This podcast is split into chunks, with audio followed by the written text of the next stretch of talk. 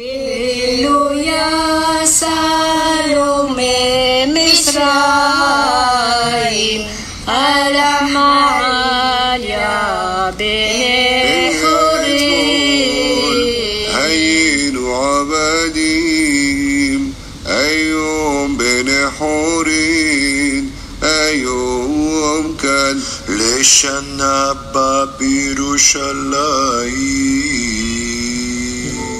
大家好，欢迎继续收听阿曼达的节目《世界在你耳边》。嗯、今天呢，我们来聊呃以色列。就是说起来，这个国家大家的印象可能就是跟战争啊、战火，包括复杂的这种宗教历史相关。那如果、说的有不准确的地方呢，也希望大家见谅哈。我们尽量去以个人的视角来还原这个，让大家更多的了解这个古老的国度吧。那我们今天请来的嘉宾呢，是我的好朋友张刚。呃，他是那个财视传媒和未来图灵的 CEO。那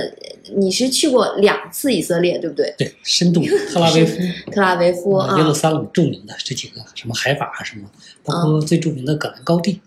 哦，戈兰高地，这这现在还是冒着战火或者啊，其实没有战火，只能看到自行火炮，还有坦克就。是讲到以色列这个国度，其实相当年轻，是一九四1948八年年才建国。那可能大家知道的，可能会讲到就是说所谓的西安主义，或者是犹太人复国，英国或者是这几个老牌殖民地在历史上他们有这个呃分配不均，或者是当时为了解决这个。呃，奥斯曼土耳其在这片土地上的一个所谓东方问题，哈，有偏颇之地，其实其实为后来的这个巴以冲突埋下了很大的隐患。但是从这个国家建国，就是说一步一步，以色列人要回到自己的这个上帝应许之地，哈，然后然后甚至在很多时候，其实一开始他们是花钱。来买这片国土的这片土地，他就是想有一个自己家园。这这段就是，呃，建国史还是蛮艰辛的。其实，其实说到就是以色列的历史，如果大家可以看，我我想推荐一本书，就是呃《耶路撒冷三千年》。你只有一个感慨，就是看完之后，这段历史太复杂了。就是虽然虽然犹太人在这片土地上应该是最早的这个驻足者哈，但是之后你想他被。嗯，比如说希腊、巴比伦、什么那个波斯、罗马这么多古国统治过，然后呃，伊斯兰教的这个这个呃信信奉者居住地哈，这个是纠缠不清的一段历史，嗯，所以所以那本书如果大家看以前的历史，那就是去看。那我们现在回到讲到，就主要还是大家想去旅行嘛，去去体验一下。首先想说你是怎么去的？因为我听说，呃，如果是坐以色列航班去，这是要面临最严的安检。但是，现在海航也有直飞，对不对？嗯，我都做过，都做过是吗？做过。有有可可以你说这些我们都经历过。都经历过，讲一讲到底这个呃最严格的登机或者是这个这个安安检是什么状态的？呃，它是这样，嗯呃，最严格的呢是我两年前，我当时呢犯了一个错误哦，就是我要从以色列飞到迪拜去，哎呦因为，这是两个敌对国家。对对对对对，然后呢，所以我就经历了所谓的最严格的安检。嗯嗯，我大概跟大家描述一下，就说，嗯因为其实以色列人对中国人还是非常友好的。这个历史来来源是什么呢？是大屠杀时代，大屠就是那个希特勒大屠杀的时候。嗯然后呢，当时的这个何凤山，然后是驻这个德国驻欧洲的一个一个领事，嗯所以呢，他就给那个犹太人发了大概几千张、几万张这个签证。嗯，然后就叫很多犹太人跑到中国的上海、开封，包括哈尔滨，嗯然后来避难，嗯所以他救了很多以色列人，对，所以好多人也会把他叫中国的辛辛德勒啊，对中国的辛德勒嗯。然后呢，所以其实对这个中国人还是非常友好的。嗯但是当我们上一次呢是，当我们要结束以色列的行程，然后要出以色列，然后我我跟我一块儿那几个伙伴儿，然后都欢天喜地跑了，基本上就是很很很简单就过去了，很轻松。嗯，但是呢，我这边就不行了，因为他问我去哪儿，我说迪拜。就是你嗯啊，你出关的时候他还要问你去哪儿，对对对，你肯定是肯定要要说你去哪儿嘛。我当时还是要中转到伊斯坦布尔，就是到土耳其，然后再飞到迪拜。你这个都不友好。对 对对，哎顺便可以插一句哈，就是在网上看到的攻略，就是说，如果在以色列入境的时候，有几个国家，如果你上面有这几个国家的签证，你是会被拒绝入境的，比如说叙利亚。呃，还有哪里沙特这样的国家。那有一些国家，他可能不会拒绝你入境，但是一定会盘问你。这里面可能就包括你说的迪拜、土耳其、啊、伊朗。菲律宾等等。嗯，对对对。然后这块儿我其实也问过一个伊朗的朋友哈，嗯双方来说就是可能，嗯，你去过伊朗之后去以色列，他们会比较介意，会审查你。呃，一般就是大概要六个月以后去，但是反过来，嗯，他跟我说是应该没有关系，从以色列到伊朗入境应该是相对好一些的。对嗯，你接着说。对然后呢，其实那个呃以色列人刚为了解决你刚才说的这个问题，他也原来有个小的发明，是那签证纸吗？啊就是他不给你盖到你的护照上，这样呢，你方便你去其他的这个阿拉伯国家的时候，嗯然后他们就不会排。因为好像最近你知道那个伊朗免签嘛，对，伊朗也是解呃采取了这样一个办法，嗯就是说可能做一个签纸签纸啊。接着说回来，我那个最严的安检，嗯那所以当时我就立刻看到他们这个眼眼睛立刻就紧张起来，然后就各种盘问。但是呢，我又跟因为我英语不太好，他们当然他们的英语也很蹩脚，嗯他们是说希伯来语，就大概意思，你为什么要去迪拜？你去迪拜干什么？然后我当时是因为一言以蔽之，shopping。不是当时正好是那连串问了我很多问题，但我很多问题都听不出来。然后呢，他最后被逼无奈，嗯他就说，他就指着我，然后叫我绕过柜台到他的电脑旁边。我觉得这个以色列人做的太牛了。嗯他是什么呢？他比如说他的问题都是这样：过去二十四小时之内，你的行李箱有没有离开过你？过去这个二十四二十四小时之内，有没有陌生人找过你带什么东西？这就这就一套最好的这个反恐策略。嗯，对所以其实他也嗯不一定是怀疑你，但是因为你的行程是有可乘之机的，他也怀疑有人借你之手来做一些对恐恐怖的事情。对，然后所以这个过程大概我印象当中应该经历了一个多小时。我们六月份组织去以色列之前，其实那时候呢，大家看到很多报道说以色列跟伊朗、跟叙利亚各种各种打，但实际上你过去之后发现这个是一个超级安全的地方。但我们上次去的时候呢，也是强烈要求，就跟导游说，你非得带我们去可兰高地这都是军军迷是吧？啊。然后路上我们还很 happy，就特兴奋，因为看马路边上不断的有这个田野里边有各种这个穿着迷彩服的军人。然后还有各种自行火炮，然后还有什么战斗机。等我们上了葛兰高地呢，还有那个维和士兵后对面大概四百米就是叙利亚，因为它边境隔得很近。然后再往前六十公里，视野好的时候可以看得到，就可以看到大马士革，就是叙利亚的那个首都。对，所以你上次去的时候，应该叙利亚已经是在战争，已经在战，争，但那时候的战争不是跟以色列，是跟土耳其。所以这边相对边境还是安全的。还比较安全。但是，嗯、就是这个呢，我插一点啊，就是我当时从那个以色列离开，绕到伊斯坦布尔去迪拜的时候，我们据说有一段是飞过交战区的上空，而且我又是坐的土耳其航空，然后我听不到，老听他们叽里哇啦乱叫。然后呢，服务乘务员，然后就很揪心，而且那个土耳其航空的内饰搞得特别不好，是红色的座椅，叫人特别焦躁。我们上次包括这次也去约旦河西岸，嗯，约旦河西岸著名的约旦河西岸，还有加沙地带，你听起来都好像战火纷飞哈，啊其实没有，对，基本上没啥。而且所谓的约旦河就一条小河沟，大概我印象当中有个五六米、十米宽，最多十几米宽。你确定那是约旦河？是确定，我们我们当时也不认为那是约旦河，好多地儿好像还干涸都没水。你们是抱着当战地记者的目的对对去的对对对对是吗？对对，所以很失望。哦如果各位去以色列想见证什么战火，见证什么骚乱，见证什么直接去人肉炸弹，叙利亚对不起好了，对不起，一个一通通都没了。他有一点，他的部队，他的部队，他每一个年轻人都要服兵役，他们每天去哪儿呢？去国家博物馆、犹太人大屠杀纪念馆，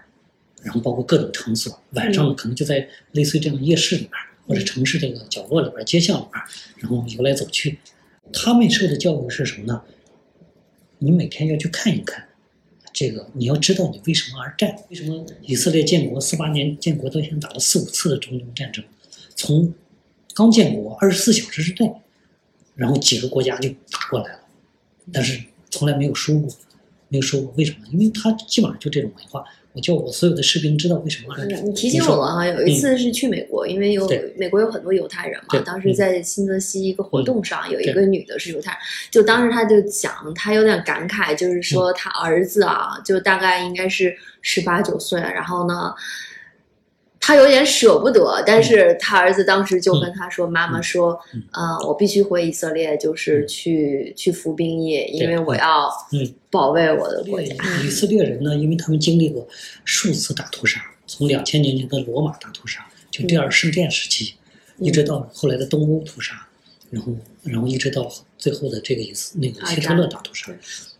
然后呢，他们这种不安定感非常强，他们就是那个叫大流散时代，就第二圣殿被罗马人毁了以后，就步入一个大流散，就散布到世界各地去。嗯就像一个漂泊的蒲公英一样，他特别需要有一块土地，自己的土地。而且当时那个英国那个，当时那个那个叫以色列建国那个规定，实际上是以色列和巴勒斯坦一块儿来建。这个这这这段历史你要感兴趣可以去看啊，嗯只是巴勒斯坦这边没有没同意嘛？对，没有同意，然后就后来搞了很多很多问题。但以色列人是全是从全世界各地各地人犹太人赶到这儿，拿了钱，拿了那个什么，然后跑到这儿来建参与建国，而且、呃他们建国那个那个方式也特别特别，就是当时呢，他们的那个类似于总理就给二百个人发了个请柬，说明天比如下午四点钟，请你到某一个这个呃场所，呃好像是他家里边，或者是一个什么什么什么会议厅，然后参加一个活动，然后当所有人进来之后，他才跟大家宣布我们建国了。哇，惊喜啊！而且包括那个格兰高地他们打也是有原因的。以色列是一个超级缺水的国家，原来格兰高地供应以色列用水的百分之四十。讲它最有历史感的这个城市就是耶路撒冷。耶路撒冷，耶路撒冷其实就是说你。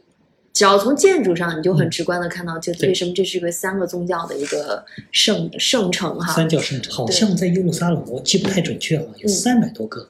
有三百八十四家还是三百四十六家这个教堂，就各个宗教的。嗯，然后你说这个呢，这个圆顶清真清真寺，嗯。然后是那个，因为它等于也是一个很重要的标志，标志了就是说伊斯兰文明在这个地方，他们为什么认为它是一个很神圣的，对或者是一个发源的对重要的所以。这个就是宗教的一种纠结，就量子纠结，宗教纠结。嗯这个圆顶清真寺，如果你去看的话，你会发现它很不像一个清真寺，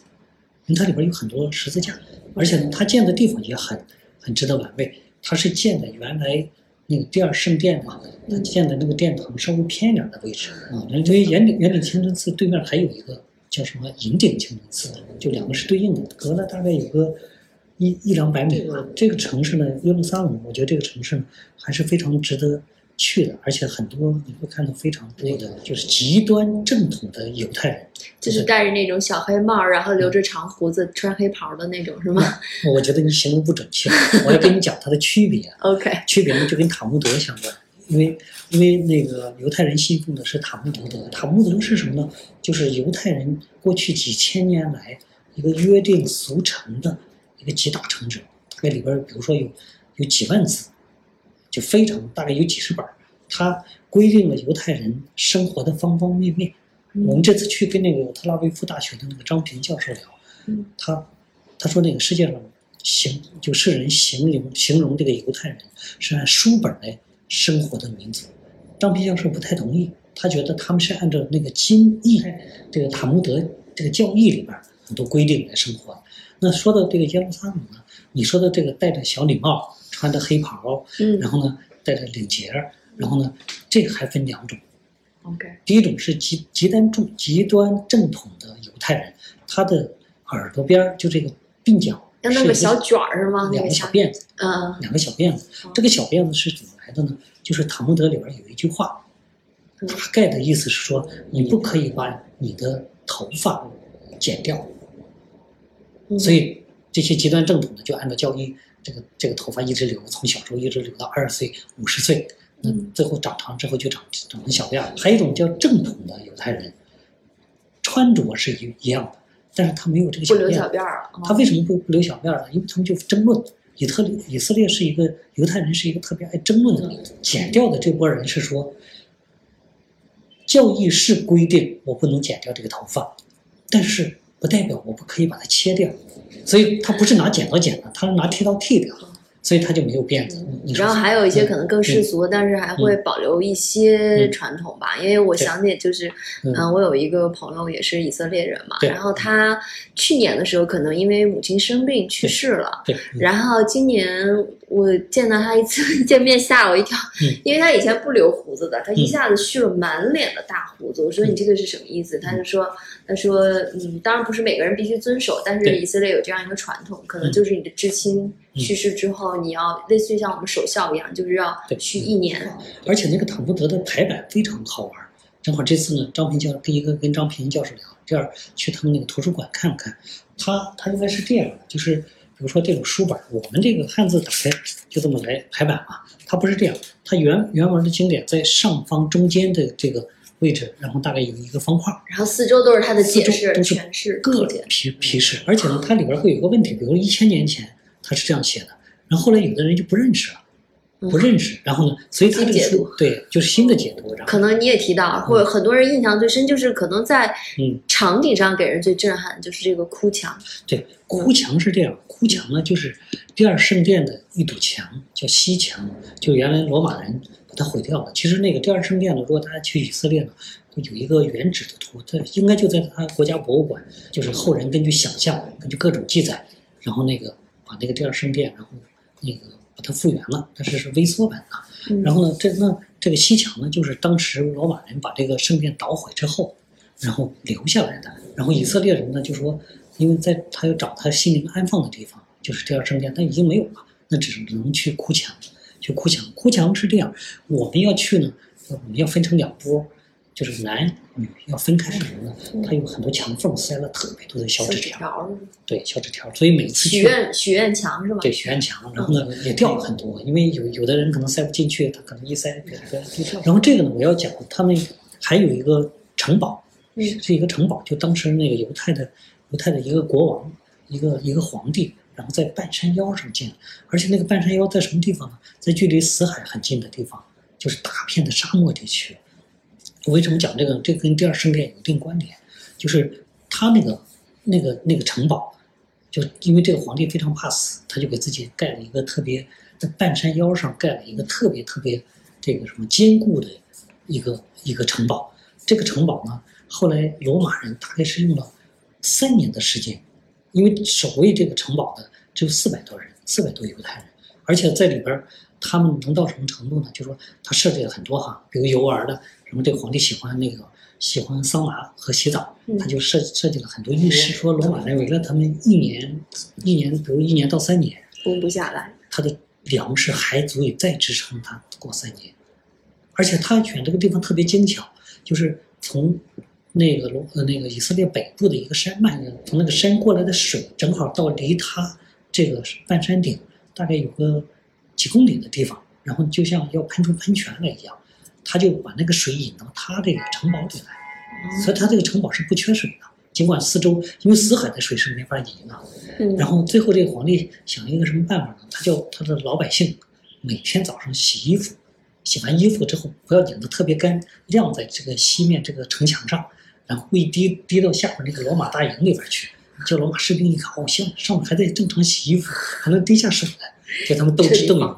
对，但是罗马人没有放弃，因为他那个是相当于悬崖峭壁一样，他不断往这个悬崖上给堆土，一直堆到这个城墙边上，然后在某一个夜晚攻破就是，你就知道圣殿当时建建建的也非常的坚固，就那时候他们的建筑嗯。建筑艺术包括各方面还是很厉害的。这个这个就说他他第二圣殿，嗯。然后包括这个哭墙这个，有还是一种信仰，它还是一种信仰，因为我这次真的有人在那儿哭泣吗？有有很多，就尤其是我们说那个极端正统的左边走大厅呢，它有一个装置是什么呢？就说一一张椅子就跟课桌一样，一张椅子一张桌子，那个桌子就单人桌那种，然后每张桌子放一本书，然后我们看到很多极端正统的和正统的犹太人就在一边一边念一边一边那个什么一边看书，然后还一会儿还一块儿来念。当然我不懂希伯来语啊，不知道他们念的是什么，就非常虔诚。知道我们上次去的时候，我们那个导游给我们讲一个故事，就是参观那个犹太人大屠杀纪念馆。嗯，他讲的当时希特勒特别坏，他为了识别犹太人，因为犹太人这个额头、嗯鼻子和眼睛之间的眉毛之间的宽度跟别人不一样，跟白种人不一样，所以他就弄了一个架子，就是这个这个就像卡尺？卡尺对，然后而且这个卡尺到什么程度？嗯，发现这个犹太人，发现一个人不确定是不是犹太人，拿卡尺一量，然后结果是百分之几乎是百分之百准确，就以斯有那个当时希特勒他们为了屠杀犹太人已经到这种地步，然后就那种情况下，对他们最后屠杀了大概六百万犹太人，其中包括一百五十万儿童。嗯，然后嗯，那时候据说呢，很多都是这样说：你只要放弃犹太教，你改信基督教，我是可以免死的。但据说大概只有一千二百人，就是那个导游说的，说只有一千二百人放弃了犹太教，然后改信基督教或者改信其他什么教，然后从而得以那个什么生存。那你说还讲了一个就是嗯呃耶稣苦路吗？苦路是吧，？耶稣苦路，耶稣就是基督教。耶稣呢，就出生在耶路撒冷不远的一个地方。耶稣苦路呢，其实是指我们耶稣被那个犹大出卖，出卖了之后，然后那个那个当时的总督判他死刑，然后给他背上那个十字架，然后给他戴上所谓荆棘的王冠，这个就扎得满脸是血，然后又迫使他背着一个沉重的十字架，嗯。走了大概，因为耶稣苦路大概有十四站，就从第一站那个学校，现在已经成为学校了，就是宣布他死刑的地方，然后又经过很多地方，然后那个一站什么他摔倒的地方，他留下脚印儿的地方，然后是什么人来朝拜他的地方，反正一共十四站，一直到最后一站把他钉死在那个十字架上，然后又抬下来放到一个地上，然后那个那个石板，我们去看过那个石板，石板上有好多碧血一样的那种，就是红色的，就是那号称是耶耶稣的血，然后呢，就是这样一条路，这个是这个很很强的象征意义了。象征意义对于基督徒来说，它一定是对，所以很多基基督徒都愿意去看。我们当时去了一个博物馆，耶稣被钉死之后，然后呢，那个号称被拿裹尸布裹起来，他们后来还真的找到了裹尸布，而且各种去验证，我们看到那个裹尸布的复制品，就是发现通过那个什么之后，发现就是就是一个耶稣的人形在那上面，我会流了很多血，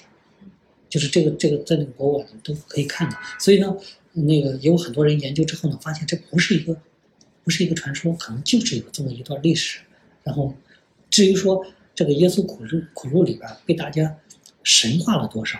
嗯，或者像仪式化了多少，这个不知道。然后呢，包括那个嗯，有一幅著名的画，就是《最后的晚餐》，其实它跟耶稣苦路也有关系。达芬奇画这个画呢，它就有一个房子，真的是号称是他们吃最后晚餐的，就是也在耶路撒冷的对，也在耶路撒冷。后来呢，他们又延伸出一个段子来了，就说因为当时呢，耶稣呢，然后要请他的门徒去吃饭，然后呢，就派他的一个弟子去找人，因为他没有没有钱嘛，然后走就像这个我们中国的佛教要挂单要布施一样嘛，要要找人去赞助一下，找到一家一敲门，这个门这个人出来说我们这个老大耶稣要来你们这吃饭，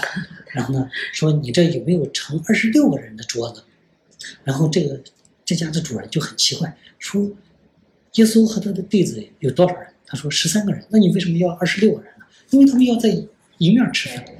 达芬奇画的他们在 桌子不能坐两边儿？对啊，其实应该是坐在两边的。这这个就是在当地有很多这样好玩的段子。关于这个城市哈，嗯。就是说，虽然现在我们把它叫做是一个以色列的城市，对，嗯，但是其实里面的嗯。人嗯。还有居住区其实是混杂在一起的，对吗？对对，所以它既是三教圣圣城，又是一个这个比较嗯，反正容易产生宗教纠纷的一个那你走到这种，比如说可能是阿拉伯人居住区，嗯或者这边是基督教人，对他他都混混有很多。你会看出，比如说是建筑上有差异，是吧？人们的生活方式和行为上会有一些肯定会有，行为方式肯定会有，嗯但是建筑上你说有多大差异呢？其实不见得，在一起了。其实不见得。对，因为它的建筑，耶路撒冷是一个古城老城，